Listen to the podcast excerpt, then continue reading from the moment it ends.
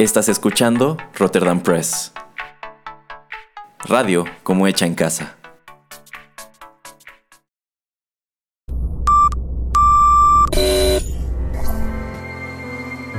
TechPili. Las nuevas tendencias y servicios en tecnología han transformado al mundo. Descubre su impacto y las polémicas que éstas generan. Bienvenido a TechPili. Nuevas tendencias, nuevos dilemas. El programa en donde analizamos la tecnología de manera relajada y divertida. TechPili. Comenzamos.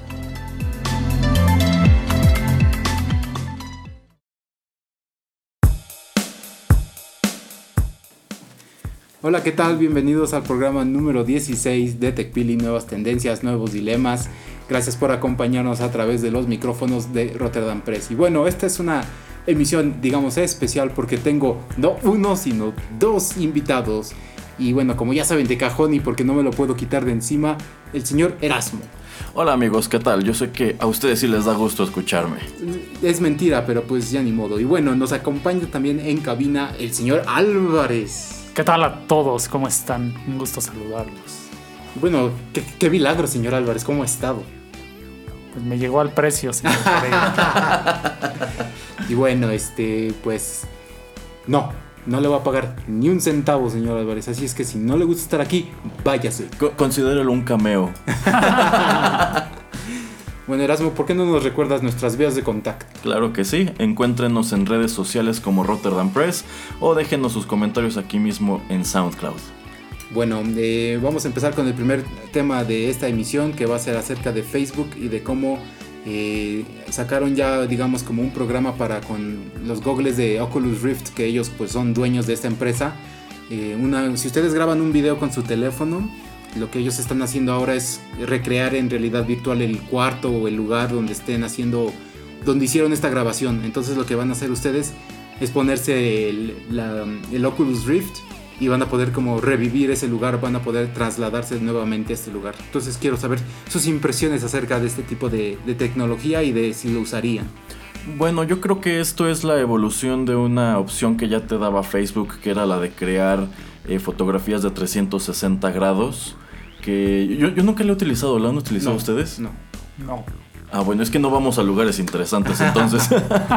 no, pero sí he, he visto quien lo, ha usado eh, y pues el resultado es muy profesional. A mí, a mí me recuerda bastante cuando el primer Encarta te ofrecía la opción de mirar en 360 grados algunos sitios de interés como la Capilla Sixtina.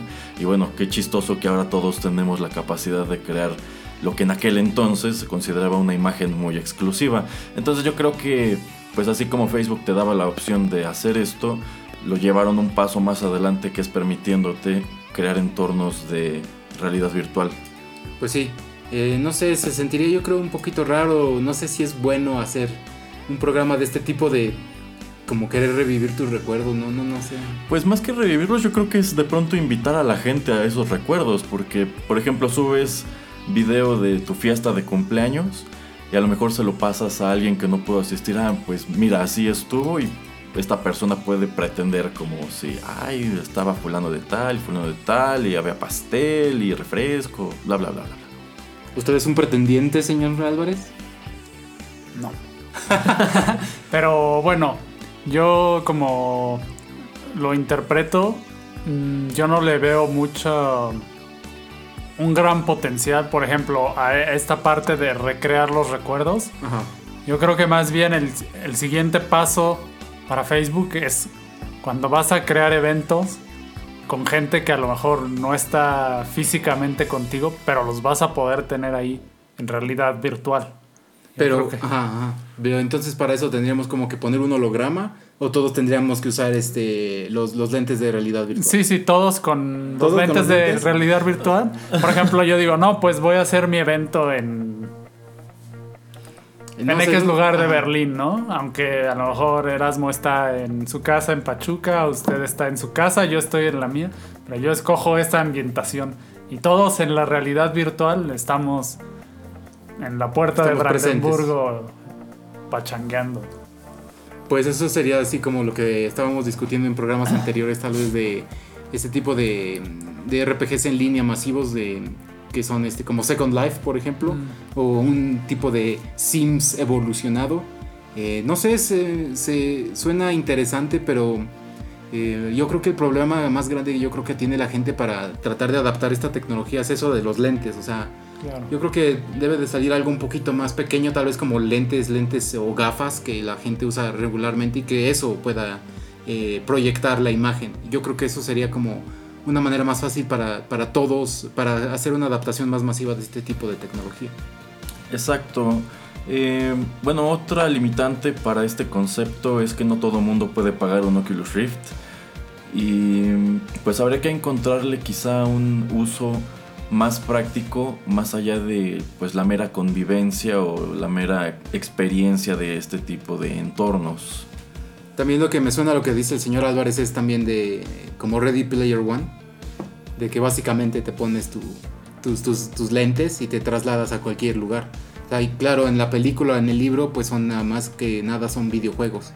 eh, o eh, otro tipo de, de lugares tal vez inexistentes. Pero lo que está diciendo el señor Álvarez es que tal vez puede ser un lugar que en verdad exista y entonces ahí estar todos conviviendo. Pues ya en un aspecto más práctico se me ocurre que quizá a través de esta tecnología ya podrías crear como en Ready Player One una escuela remota en donde pues tanto el profesor como los alumnos están conectados a través de este sistema y se recrea el ambiente de un salón de clases en donde todos pueden participar. Así como en Los Simpsons cuando Tro- Troy McClure hace matemáticas y dice, si tengo dos Pepsis y le sumo otras tres, ¿cuántas Pepsis tengo? Ah, no recuerdo cómo va la escena. Nada más dice Pepsi y dice, punto parcial. en fin, pues sí es algo interesante y bueno, es algo de lo que vemos por qué pagó tanto Facebook por, por este tipo de tecnología, por, por comprar Oculus Rift. Y bueno, vamos a ver en, en qué termina esto. Vámonos, vámonos, digo, ¿algo más? Bueno, iba a comentar eh, justo el- lo que mencionaste de que el hecho de usar el, el visor es pues una limitante hasta cierto punto porque sigues teniendo la sensación de que tienes algo en la cabeza. Pero no podemos perder de vista que, por ejemplo, en el lado de la bioingeniería se ha avanzado al punto de que ya es posible poner chips directamente al cerebro del hombre, ¿no? Por ejemplo, ya se está haciendo para personas que perdieron la visión y tienen dañado el nervio óptico. Entonces, con un chip se le implanta al cerebro y, digamos, el ojo tiene una señal digital y después a través de un chip se vuelve a transmitir esa señal digital al cerebro para que pueda recrear imágenes. Eso se está haciendo experimentalmente con personas que perdieron la visión. Pero cuando llega a un punto de madurez esa tecnología, pues simplemente a lo mejor tú puedes ir a que te pongan tu chip y en lugar de ver lo que estás viendo tus ojos, pues pones otra señal de imagen, ¿no? Que de hecho, no sé si vieron la de Blade Runner eh, 2049, porque el personaje de Jared Leto es lo que hace. O sea, llega a su asistente y con una cajita y tiene como varios tipos de, de chips para ponerle, como para poder ver de diferente manera lo que está enfrente de él. O sea, no sé, como tal vez este, visión térmica o visión de noche o para algún otro tipo de, de información. Entonces esto lo guarda en el chip porque él ya tiene el implante, entonces lo pone, se pone como la, la cosa que quiere utilizar atrás de la oreja y entonces ya puede, puede ver. Entonces es una manera como de visualizar lo que está diciendo el señor Álvarez y yo creo que en algún futuro no tan lejano eh, va no solamente eso de, de poder tener eh, nuevamente visión la gente que no puede ver, sino solamente, no sé, ya ven que los, eh, felinos que pueden ver muy bien de noche, tal vez así tener algún tipo de implante que nos permita hacer eso y tal vez eh, hasta en cierto tipo de mundo eh, donde no haya tanta energía, tal vez ya no va a haber luz pública, sino que ya todos deben de tener su cosita esta para poder ver de noche y ya no tienes que tener tanta luz afuera. Órale, quiere decir que nos estamos convirtiendo en hombres biónicos como los de la serie. Puede ser, sería una posibilidad. Oiga, señor Pereira, ¿y esto significa que regresará el Virtual Boy? Sí, hará su comeback. Digo, est- estamos diciendo que esta eh, famosísima o infame consola de Nintendo fue un gran precursor de todo esto, ¿no? Sí, así es. Pero bueno, Bueno, eh, vamos con un poco de música y ya regresamos.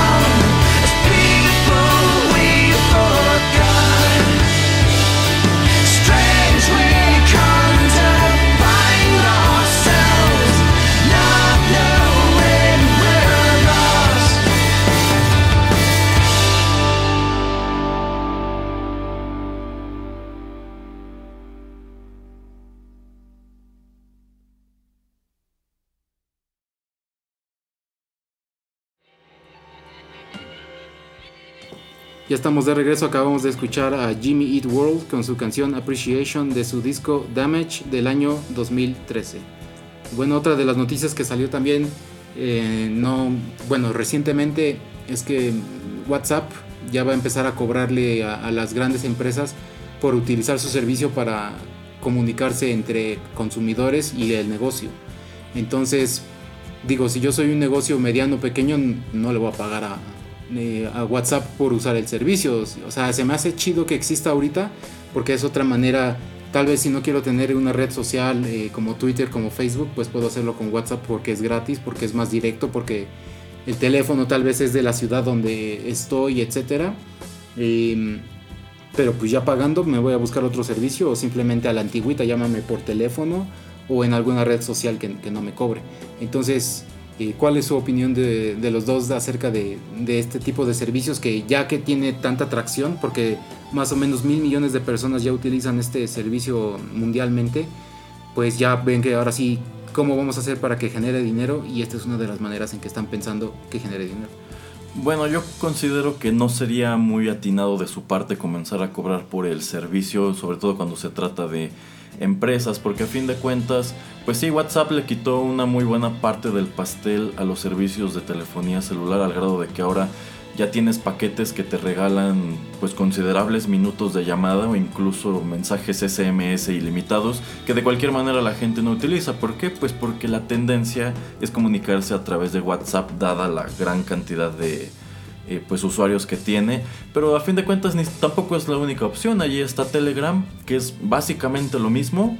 Hay quien dice que hasta mejor y es gratis. Entonces yo pienso que si WhatsApp implementa esto de eh, comenzar a cobrarle a ciertos usuarios por el uso, pues estos usuarios sencillamente van a brincar a otra parte. Sí, también existe Viber, que es también como Telegram, también puedes usar Skype, pero digo, como nada más en, manera de chat. Ajá.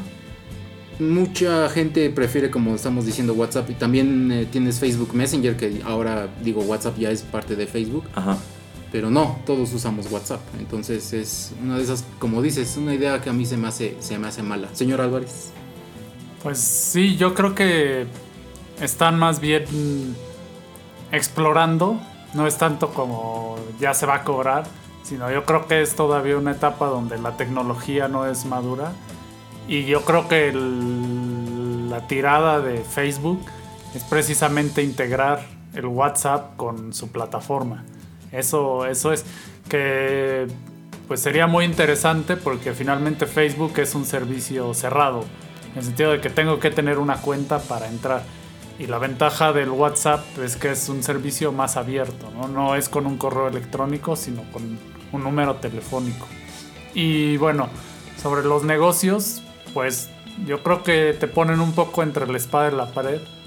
Porque sí, sí hay otras opciones, pero finalmente si el 90% de tu clientela está en WhatsApp, pues no tienes mucha opción. Yo creo que quieren emular mucho lo que hace en China WeChat, que a través de esta misma aplicación ya adentro, digamos por ejemplo Cinepolis puede hacer su, misma pequeña aplicación dentro de, esta misma aplicación para comprar boletos, pero ya no tienes que salirte de, de WeChat, en este caso sería WhatsApp. Podrías hacer la transacción ahí, comprar el boleto, hacer preguntas, etcétera. Entonces yo creo que es lo que están tratando de emular porque en China sí está funcionando y funciona muy bien cualquier tipo de servicio, también si quieres pagar este, tu luz, tu agua, en lugar de aquí como hacemos en México, que ya puedes ir a, un supermercado o a un OXO, eh, hacerlo a través de, WhatsApp, eh, tal vez es muy fácil para, para, gente, para la gente o es lo que quieren, no solamente digo en México, sino en países también más desarrollados, pero tratar de integrar todo para que sea más, más rápido, más sencillo y claro, cada que exista una de estas transacciones, pues ellos van a tomar un pequeño porcentaje. O sabe que quizá esta idea de cobrar el servicio va orientada a empresas bastante grandes. Ah, como, por ahora sí. como, bueno, por ahí hay cierto banco azul que recientemente anunció que iban a abrir, además de sus pues líneas de servicio por teléfono o por redes sociales también por WhatsApp. Ya pusieron ahí en su página que puedes enviar un mensaje a la hora que sea a un número celular y alguien te va a contestar. De hecho me dan ganas de como probarlo para ver qué tal, pero a fin de cuentas estás hablando de que, bueno, obviamente no es un solo telefonito, sino que son bastantes que comparten el mismo número. Y bueno, ok, allí sí, te estoy reemplazando tu servicio de telemarketing por una opción que tu clientela ahora encuentra mucho más amigable. Ya te ahorras pues esto de que si quiere tal cosa, marque tal número y si no sé qué y estarte allí 20 minutos en la línea porque tu llamada es muy importante para ellos. Em, quizá en ese aspecto sí les doy la razón de que están proveyéndolos de una herramienta bastante útil. Y bueno, en, en ese respecto sí, pero tanto como quizá para una tienda de conveniencia que a lo mejor está en contacto con los vecinos de su colonia a través de, de un grupo que ellos crearon, pues ahí ya no se me haría tan justo. Sí. quizá, digo, no sé realmente el esquema que quieran implementar, pero la mayoría de estas aplicaciones funcionan en un esquema que se llama freemium, ¿no? Sí. Que es como el caso de Spotify. Tienes un servicio básico que es gratis. Pero y si quieres más, digamos, beneficios. beneficios, pues ya tiene un costo. Pero el problema eh, que tiene ahorita WhatsApp es que no genera dinero porque no, no te muestra anuncios, o sea, al usuario. Entonces, por lo menos Spotify sí genera dinero porque vende espacio publicitario. Entonces, a mí se me. Por eso, como que están tratando de, de averiguar o de buscar una manera de generar dinero a través de WhatsApp. Pero mire, no le sorprenda que eventualmente usted comience a recibir WhatsApps de empresas que quieren venderle algo del mismo modo que empezaron a mandar SMS y a cada rato te llegan sobre todo de los bancos, pues del mismo modo que ellos actualmente te están contactando por SMS porque compraron una base de datos, yo creo que posteriormente nada los detendrá de hacerlo a través de WhatsApp porque teniendo tu número telefónico pueden hacerlo. Sí, de hecho. O por ejemplo que creen una sección como Facebook que tiene su marketplace, donde tú entres y te pregunte, ¿qué estás buscando? Y digas, no sé, por ejemplo, pizzas. Entonces te sugiera lugares de pizzas. Y tú como el establecimiento de pizzas, si quieres que tu establecimiento aparezca dentro de las primeras opciones, Sí, pues tengas tienes que, pagar. Claro, tipo como Google también Sí, lo hace. exactamente. Pues sí, este, no, no sé exactamente hacia dónde va esto, pero eh, es una de esas ideas. Y de lo que decía Erasmo acerca de los bancos, yo creo que lo que van a hacer mucho con lo de la inteligencia artificial va a ser primero poner estos eh, chatbots o robots de chat que te vas a fregar, Erasmo, de todas maneras. Este, te van a poner un menucito de, eh, no sé, opción 1, ponga, teclee el número 1 para, este, eh, para este tipo de servicio, el 2, el 3, la, la, la, entonces le tienes que poner 1, enter. Y este, después te sale otro menucito y ponga todo su número de su tarjeta. Entonces, en lugar de que sea alguien hablándote, aunque sea una máquina, va a ser escrito. Pero va a ser lo mismo y, ay, espérese tantito en lo que un asesor este, se pone en contacto con usted. Ya no va a ser tal vez por voz, va a ser por chat. Pero yo creo que es eso más, más que nada. Quieren utilizar ya servicios que están em, ya muy, muy adaptados, ya que la gente los, los utiliza bastante. Y como que tal vez muchos no lo consideran tediosos. Pero ah, si, si se va a tardar el, el- asesor eh, ejecutivo otra vez 20 minutos en mandarte un mensajito, pues qué hueva, ¿no? Y también el problema ahí es que tú, como vas a tenerlo en mensaje, también no le vas a poner tanta atención. A ver, a ver hasta qué horas me contesta, ¿no? Porque ya hasta se te puede olvidar. Y no, y el asesor no, tal vez no va a seguir como conectado, entre comillas. Ah, sí, de hecho más o menos así funciona el bot de Walmart en Facebook y es terrible porque se supone que si te enlaza con una persona es tardadísimo, o sea, al grado de que alguna vez que se me ocurrió utilizarlo para eh, preguntar algo sobre una promoción que tenían este, allí, eh, pues me de- digamos me dejaron en visto como dos días y cuando, cuando yo ya no esperaba la respuesta llegó. Sí, le- les hubiera mentado la madre. Ah, ganas no me faltaron, pero bueno. Bueno, eh, vamos con otra canción para no seguir hablando tanto y ya regresamos. Cinco jóvenes campeones. Fuerza G, guardianes del espacio, combatirán al mal con el bien. Defenderán al planeta Tierra de los temibles enemigos del espacio. Haz corazón noble, líder del grupo, fuerte, intrépido como un halcón, protege a los cuatro agentes más jóvenes que están a sus órdenes. Dirk Audaz, segundo al mando, un experto tirador con ojos de águila y nervios de acero. Agatha Junio, vuela como una paloma, ataca como halcón, puede igualarse a los más fuertes del equipo. Autillo, Auti para sus amigos, un navegante siempre bromista que pilotea la sorprendente nave espacial Fénix. Avesilla, pequeño y valiente como un esmerejón, el halcón más pequeño del equipo. Conozcamos las aventuras de la Fuerza G. Cinco agentes secretos entrenados para volar como aves. Fuerza G, guardianes del espacio.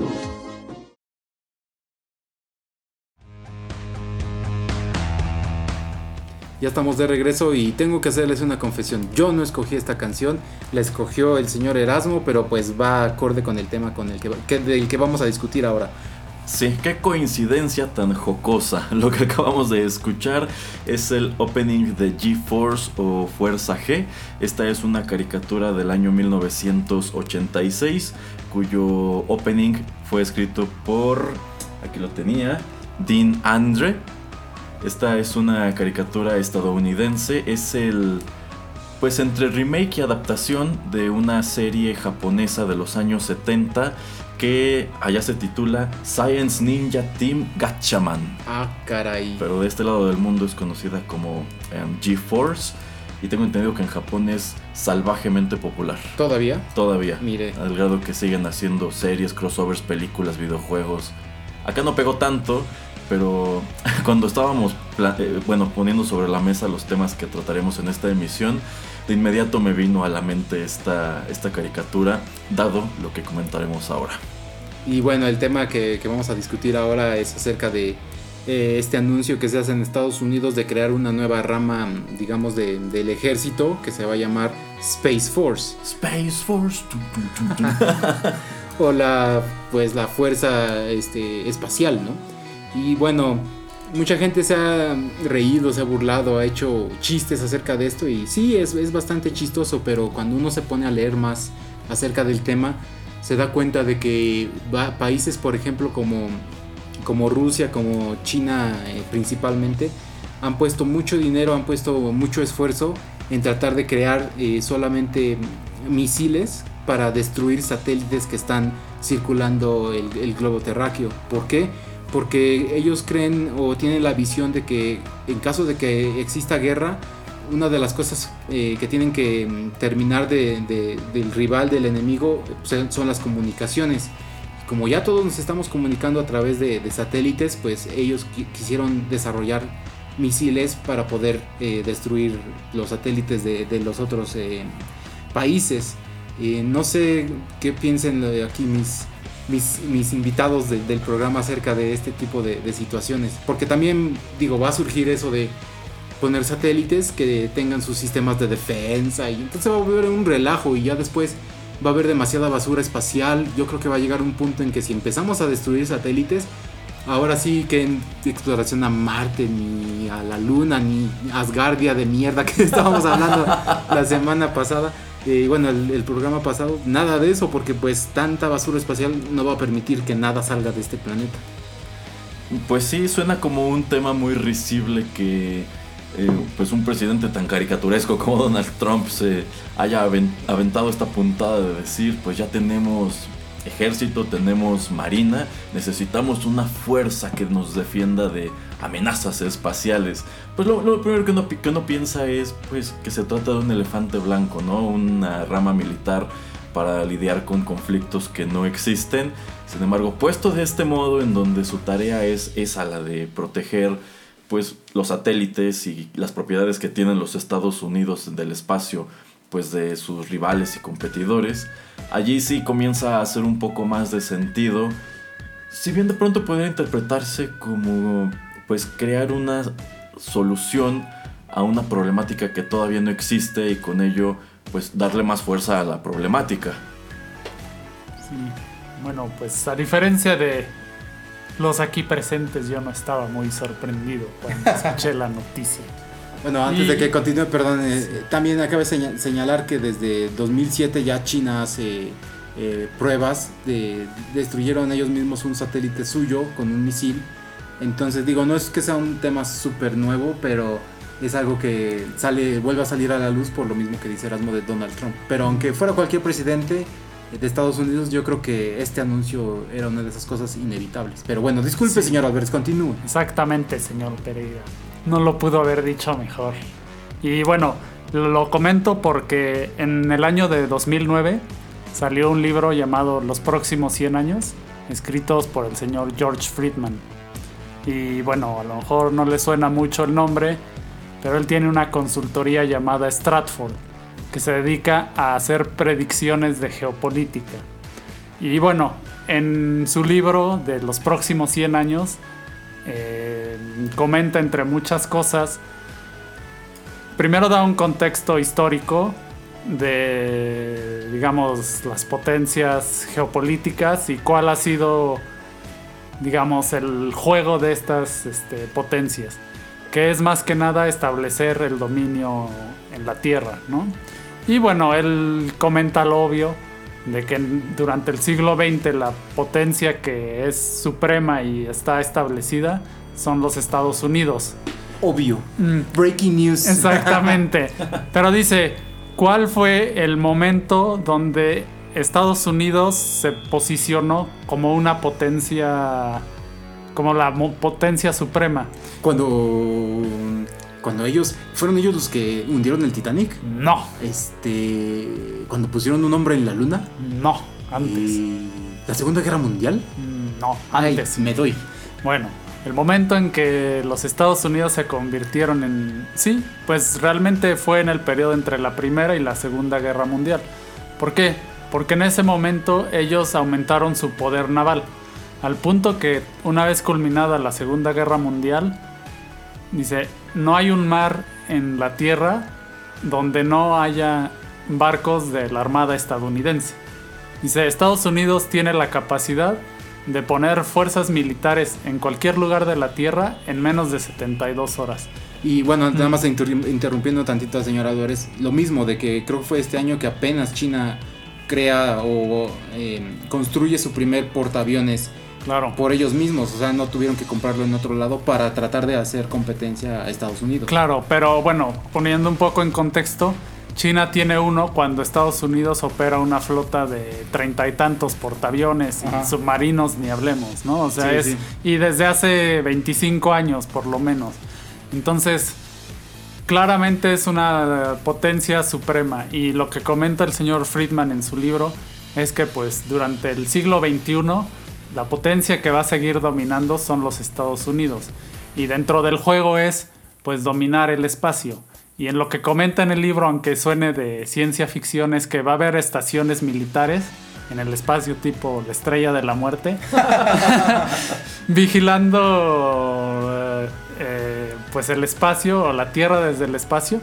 Y ahora ya no se trata de conquistar los océanos, sino de conquistar el espacio. Porque la Tierra hay que salvar. La Tierra hay que salvar, exacto.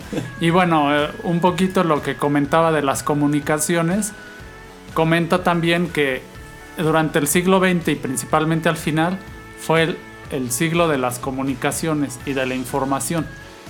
El siglo XXI va a ser la era de la energía. ¿Y cuál es la meta o cuál va a ser la potencia que domine? Aquella que logre transmitir energía de manera inalámbrica. ¿Por qué? Porque es crucial. Porque entonces si tú tienes tus soldados en Irak o en África, en lugar de pues cómo generamos energía para lo que sea que necesitemos, pues desde el espacio va a haber una transmisión de energía para las batallas en el espacio. Es la visión del señor Friedman. Así como poner un, este, una estrella que me dé así como, no sé, que irradie como para que yo pueda obtener su energía y transformarla y utilizarla. Exactamente. Órale. A Tesla le gusta eso. sí. Y bueno, pues entonces, como dice el señor Álvarez, no es una idea así súper loquísima, ¿no? Eh, yo creo que mm, lo vemos ahora ya como en cualquier película o en... Eh, hasta en todo lo que liberó, mm, si no Snowden, eh, la persona anterior que se me fue el nombre, que libera mucho de lo a Wikileaks. Assange. No, ajá, pero Assange fue un, un chico militar, no me acuerdo quién fue, eh, que se lo da todo esto a, Wikileaks para que veas cómo desde satélite pueden estar viendo eh, dónde van a los drones, dónde van a tirar las bombas, etcétera. Entonces, pues no, no es algo así loquísimo. Em, este, lo que digo esto de Space Force es eso, más que nada, no solamente dominar el espacio, sino también defender todo lo que tú como, como país pusiste ahí y no veo nada loco poner, como dice nuevamente el señor Álvarez, tener estaciones espaciales que estén 100% dedicadas a, lo militar. Ahorita las vemos que están dedicadas a cosas científicas y que ya muy bonito y todos este, viajamos y estamos juntos. Pero yo creo que una de las visiones que tiene Estados Unidos, Estados Unidos es eso de eh, nos creamos nosotros un mismo problema con ya no tener los transbordadores de tener que mandar a todos eh, a, través de Kazajstán o a través de Rusia para mandar a, nuestros astronautas al espacio. Entonces eso de tener a SpaceX y a otras empresas, eh, creo que Jeff Bezos con Amazon, no me acuerdo su empresa, también quiere hacer una de, de lanzar gente al espacio. Es eso de no estar dependiendo de países extranjeros y más que nada de Rusia, porque tienes que pagarles 20 millones por viaje, por lo menos, ¿no? Entonces es estar patrocinando, dando dinero en otro lugar donde puedes estar invirtiéndolo para desarrollar tu propia tecnología y tus propias maneras de, proteger lo que tú crees es tuyo y, como dices, tener visión lejos, ¿no? O sea, no una década ni dos, sino muchísimo más allá. Así es, muy interesante. Esto, quiere decir que nos aproximamos a la era de la fuerza G, que nos defenderán de las amenazas del espacio. Pues sí, aunque otra cosa que digo, yo veo benéfico de tener ese tipo de cosas, aunque no es tanto, pero en eventual caso de que, no sé, eh, hubiera algún tipo de meteorito o algún tipo de cosas, en lugar de mandar a Bruce Willis, eh, nada más darle vuelta a estas estaciones para lanzar los misiles para tratar de, de- de tener, eh, si no algo así gigantesco, si algún tipo de, mm, pues de, de asteroide o, o de roca que venga que no sea de tamaño así gigante o para tratar de mitigar el, el daño que podría causar. Bueno, con respecto a eso, también que lo menciona y si gustan lo comparto con ustedes. ¿Usted está desarrollando tecnología? ¡Ay, yo No. sabía! En los años 80 y 90 la NASA junto con las demás agencias espaciales de otros países se juntaron precisamente para estimar este riesgo del impacto de objetos foráneos, ¿no?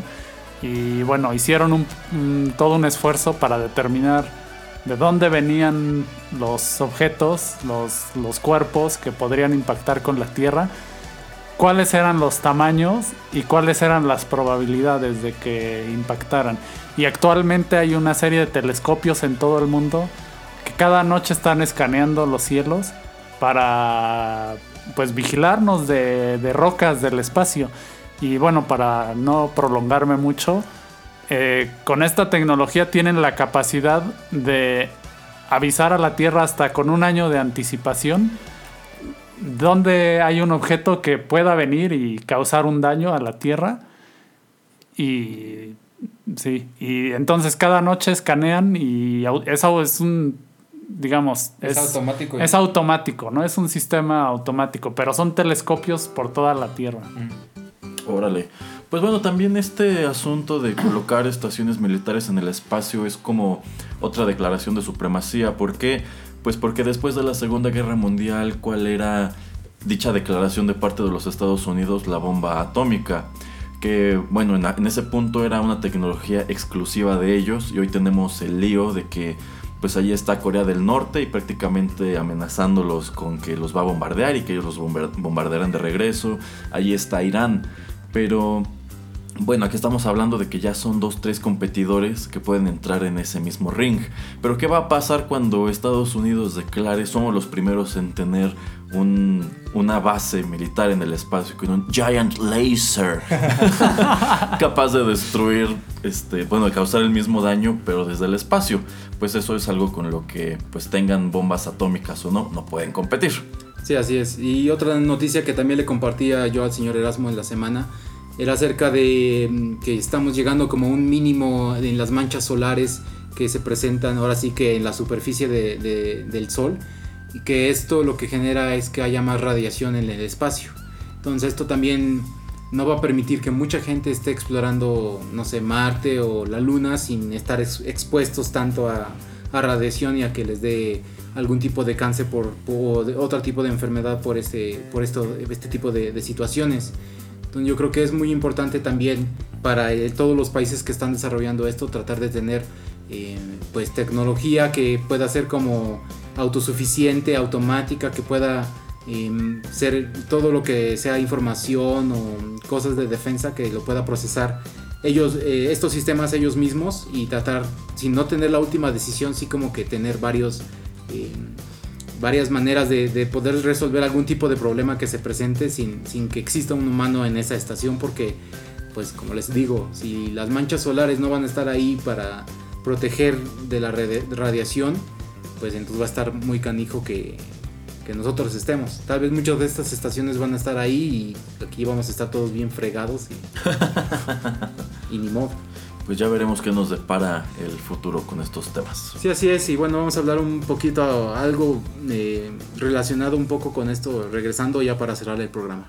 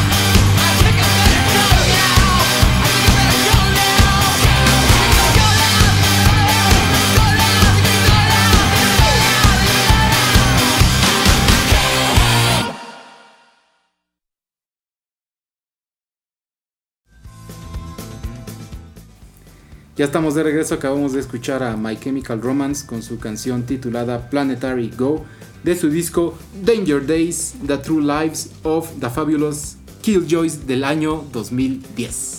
Aquí quiero hacer latente que yo me opuse a utilizar este tema musical. Yo quería que escucháramos el opening de la serie animada Los Defensores de la Tierra. Vo- Voy a hacer una concesión y lo voy a dejar que lo ponga al final del programa. Órale pues.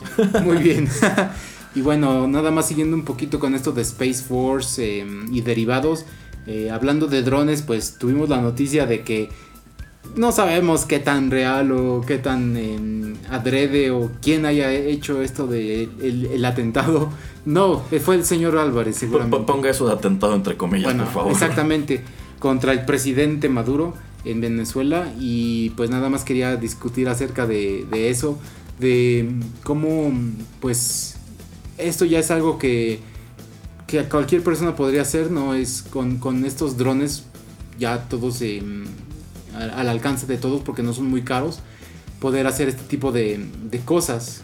Pero también quiero hablar acerca de los beneficios que pueden traer tener una flotilla de drones. Entonces, en primer lugar, ¿qué, qué piensan acerca de usar un dron comercial, o sea, de estos pequeños, eh, para hacer, digamos, ataques hasta terroristas o atentados? ¿Qué, qué- qué creen que nos depara el futuro acerca de esto? Bueno, es que esta y otras tecnologías pueden utilizarse para cosas buenas y malas. Si estamos hablando de un uso militar de los drones, bueno, hoy sabemos que los utilizan bastante para reconocimiento, para pues utilizar algo mecánico, eh, para es- pues espiar, para averiguar cómo es el terreno. Em, bueno, también tenemos los famosos drone strikes del ejército de Estados Unidos, en donde una pequeña nave no tripulada. Bueno, pues ni tan pequeña. Y los- Bueno, no, no- no los- tan pequeña, Y estos pero- drones, se, creo que su nombre son Raptors. Ajá. Y bueno, no son tan pequeños, pero yo, yo me refiero más a los, a los que, digamos, no, no, no pasan el metro de, de diámetro. Porque digo, un, un Raptor es una cosa gigante y que sí va volando muy alto, pero. Me refiero a que si tú eras, no estás aquí en tu casa y tu vecino de las dos cuadras siguientes no te cae bien, nada más que le juntes toda la, este, la popó de su perro y la pongas en una bolsa y se la dejes caer en su cabeza. O sea, ese tipo de cosas es posible. Pero tú Sí. crees que está bien, que está mal, este, o dónde ves que vaya este tipo de, de cosas. Pues Te digo, nada más gente en contra de otra gente, más individualmente, más que hablando eh, más macro. Pues sí, porque vamos, un dron de estos comerciales, si puede cargarte una pizza o si puede cargarte un paquete de Amazon, te puede cargar un explosivo plástico, ¿no? Ajá. Entonces sí puedes utilizarlo pues para cosas buenas, cosas malas. Y también está el caso de lo que sucede en algunos lugares de Estados Unidos de que la gente ve pasar los drones de Amazon y ellos dicen, yo no quiero que esta cosa pase por encima de mi casa y los tiran. Sí, sí, sí. Entonces, pues vamos, conforme nos estamos acercando a un periodo en el cual vamos a poder transportar cosas y quizá eventualmente a nosotros a bajo costo a través del aire, pues entramos en controversias como esta de qué previene que alguien utilice dichos drones para algo malo. Pero también tenemos ejemplos en donde los drones se ocupan para cosas positivas, ¿no, señor Álvarez? Sí, exacto. Estábamos comentando antes de que pues hay desarrollos para, bueno, drones para rescate, para apagar incendios, para, por ejemplo, esto de que si hay una zona deforestada, en lugar de llevar gente y que sea muy intensivo sembrar arbolitos, pues mandas un dron con semillas y esparce las semillas por bastantes lugares. Y del mismo lado, este, ya actualmente hay drones en aplicaciones de agricultura, por ejemplo, ¿no? Y pues que eso, ahorran mucha mano de obra, hacen tareas muy precisas y en ocasiones hasta automatizadas, ¿no? Por ejemplo, en el caso de los drones de rescate, un lugar en donde pues su uso se ha popularizado mucho es eh, en el Everest. Que bueno, subir el Everest es una tarea muy peligrosa. Eh, la gente que viaja a hacer este recorrido, contratar a los famosísimos Sherpa es muy caro. Ellos cobran miles de dólares por acompañarte, pues porque estás llevando contigo a alguien que conoce el camino y que lo ha realizado tantas veces y está allí para cuidarte. Pero por ejemplo, hay quienes no, hay quienes avientan, sabes que yo soy buenísimo para esto, yo me voy solo y de pronto se encuentran con que, ah caray, había un eh, alpinista que ya tiene una semana que se fue y no ha regresado, ¿qué onda? Entonces, eh, pues digamos que en lugar de que estén subiendo gente a través de la montaña, sobre todo cuando son épocas arriesgadas, eh, pues lo que hacen es mandar drones y ya solamente lo controlan desde la base y hace un recorrido, pues digamos, diario o cada dos, tres días, precisamente para cerciorarse de que quienes estén subiendo se encuentren bien o detectar desde allí que hay alguien en problemas. Claro. Y bueno, también hay otros usos, digamos, más hedonistas, donde pues un, cel- un, un dron se puede usar para lo más obvio o lo que está de moda, que es como tomarte una selfie, por ejemplo. Ah, sí, también. Sí, creo que mm, en los últimos Juegos Olímpicos de Invierno se ve bastante, sobre todo en todo lo que se, son los slaloms o la- las bajadas en esquí y lo que son este, trucos con la snowboard. Mm, te das cuenta de que va un dron al lado de- del competidor. Claro, tiene que, no tiene que ir en la misma línea de, mm, que está usando el competidor porque, digamos, tiene, mal funciona el, el dron puede caer en, la línea de, de la, de la persona que está compitiendo, del atleta, entonces eso causarle daño. Pero digamos va un poquito atrás de él y un poco más alejado eh, al, al lado para hacer tomas así pues chidas, ¿no? Es- La verdad se ve muy bien, pero es otra de esas cosas que también tal vez en un futuro le van a poner como decía creo en algún otro programa, tal vez le van a poner un chip al atleta y automáticamente el dron va a seguir a esta persona y haciendo video, fotografías, etcétera. Y como todo, seguramente habrá quien les guste esta nueva, digamos, modalidad de transmisión. Habrá quienes digan que, pues, preferían antes que estuvieran las cámaras estacionarias y demás. Pero a fin de cuentas son las polémicas inevitables de los avances tecnológicos. Sí, así es. Y eh, una de las cosas, por ejemplo, que hace Médicos Sin Fronteras, esta organización, hacen talleres donde las invitan a gente. También creo uno lo puede hacer desde su casa. Eh, le dan un mapa de, de Google Maps que no tiene trazado dónde están, dónde hay villas, dónde hay casitas. para que uno, digamos, las marque como con este plumoncito y diga, pues esta es una casa, esto parece una escuela, aquí hay una comunidad remota. ¿Por qué? Porque así, en caso de algún desastre natural, en caso de necesitarse por emergencia, por lo menos ya la gente pudo ayudar y decir dónde están estas comunidades que están tal vez remotas, alejadas, etcétera. Y yo creo que eventualmente también Médicos Sin Fronteras va a utilizar los drones para poder llevar todo lo que es ayuda. No solamente, como decimos, lo que dice Erasmo de, del Everest, tal vez también antes se llevaba un helicóptero para tratar de buscar a las personas, pero pues est- estás poniendo en riesgo a la gente que va en el helicóptero. Entonces, eh, lo que va a hacer el dron, espérese señor Álvarez, ahorita le toca hablar. Entonces lo que va a hacer el dron va a ser llevar los paquetes de medicina, de comida, etcétera, a estas comunidades y tal vez va a ser hasta automático porque nada más le pones el GPS, llega, eh, puede hasta aterrizar porque muchas veces los aviones, eh, los Hércules por ejemplo, que solamente abren la parte de atrás y tiran todo, todas las cajas, tal vez no es tan exacto.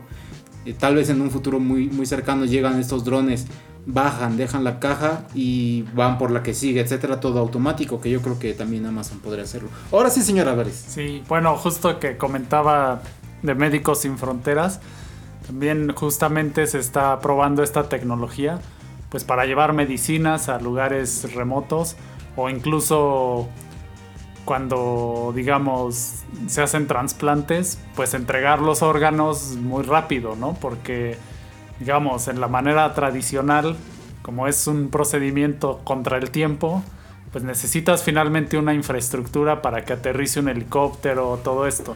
Y con el dron, pues eliminas todo eso, ¿no? Sí, porque simplemente en un hospital tener un helipuerto, eh, debes de, estructuralmente el edificio debe aguantarlo, debes de tener bien pues el helipuerto y un dron no necesita tanto espacio, tanta infraestructura, el costo es menor, hasta desde una azotea. Claro, sí. Entonces eso, y bueno, mi comentario final es pues yo creo que esta tecnología pues se puede usar para bien o para mal y más bien lo que va a suceder es que va a haber una legislación pues para el uso de drones. Obviamente, eh, como comentábamos anteriormente, pues los gobiernos normalmente reaccionan más lento que el progreso de la tecnología, ¿no? Pero pues a medida que la tecnología se vuelva más popular, pues la necesidad por legislarla va a ser mayor. Sí, y creo que en algunos países ya existen leyes de no puedes manejar el dron cerca de aeropuertos y solamente entre X y Y altura, o sea, no puede, eh, no sé, digamos entre los 20 metros de altura y los 50, no te puedes pasar, por ejemplo, depende del país, les digo exactamente, no, no sé, pero en algunos lugares pues como que es, eh, están forzados a tener que hacer las leyes tal vez muchas veces rápidamente y después tratar de modificarlas, pero pues sí, es, es algo que es necesario en lugar de estar como prohibiendo o limitando la, la evolución este, tecnológica, porque pues como decimos, también trae muchos beneficios. Así es. Último comentario, señor Erasmo. Pues un gusto tratar estos temas eh, de interés general.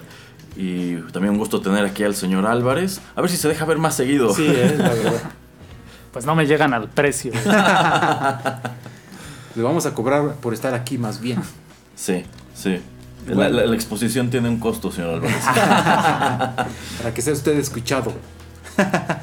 bueno, muchas gracias a todos por escuchar. Esta fue la emisión número 16 de TechPili. Yo fui Juanito Pereira. Y a ver, señor Erasmo, ¿quiere que nos vayamos con música o no quiere que nos vayamos con Sí, música? vámonos con música. ¿Qué, qué vamos a escuchar? A continuación escucharemos el opening latino de la serie animada Defensores de la Tierra, la cual quizá muchos de ustedes recuerden de los años, de los tardíos 80 y los tempranos 90. Y recuerden, el fantasma camina. Hasta luego. Bye.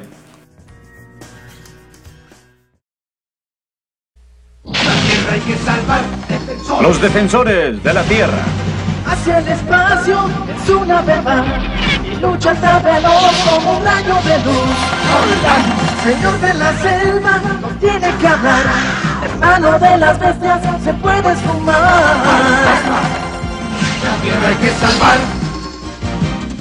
Maestro en la magia crea una ilusión y los enemigos causan confusión. ¡Ataque! La tierra hay que salvar. un hecho leyenda, fuerza y valor. Con sus poderes provoca terror. Lotario, la tierra hay que salvar.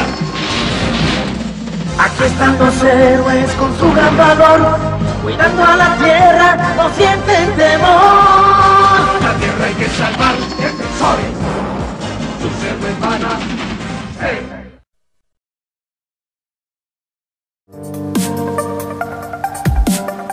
Esto fue TechPili. Nos escuchamos en la próxima emisión para continuar la charla y el análisis de todo cuanto a tecnología se refiere. Te esperamos aquí, en Rotterdam Press.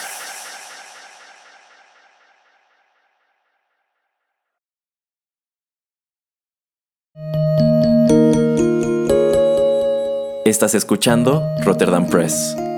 Radio como hecha en casa.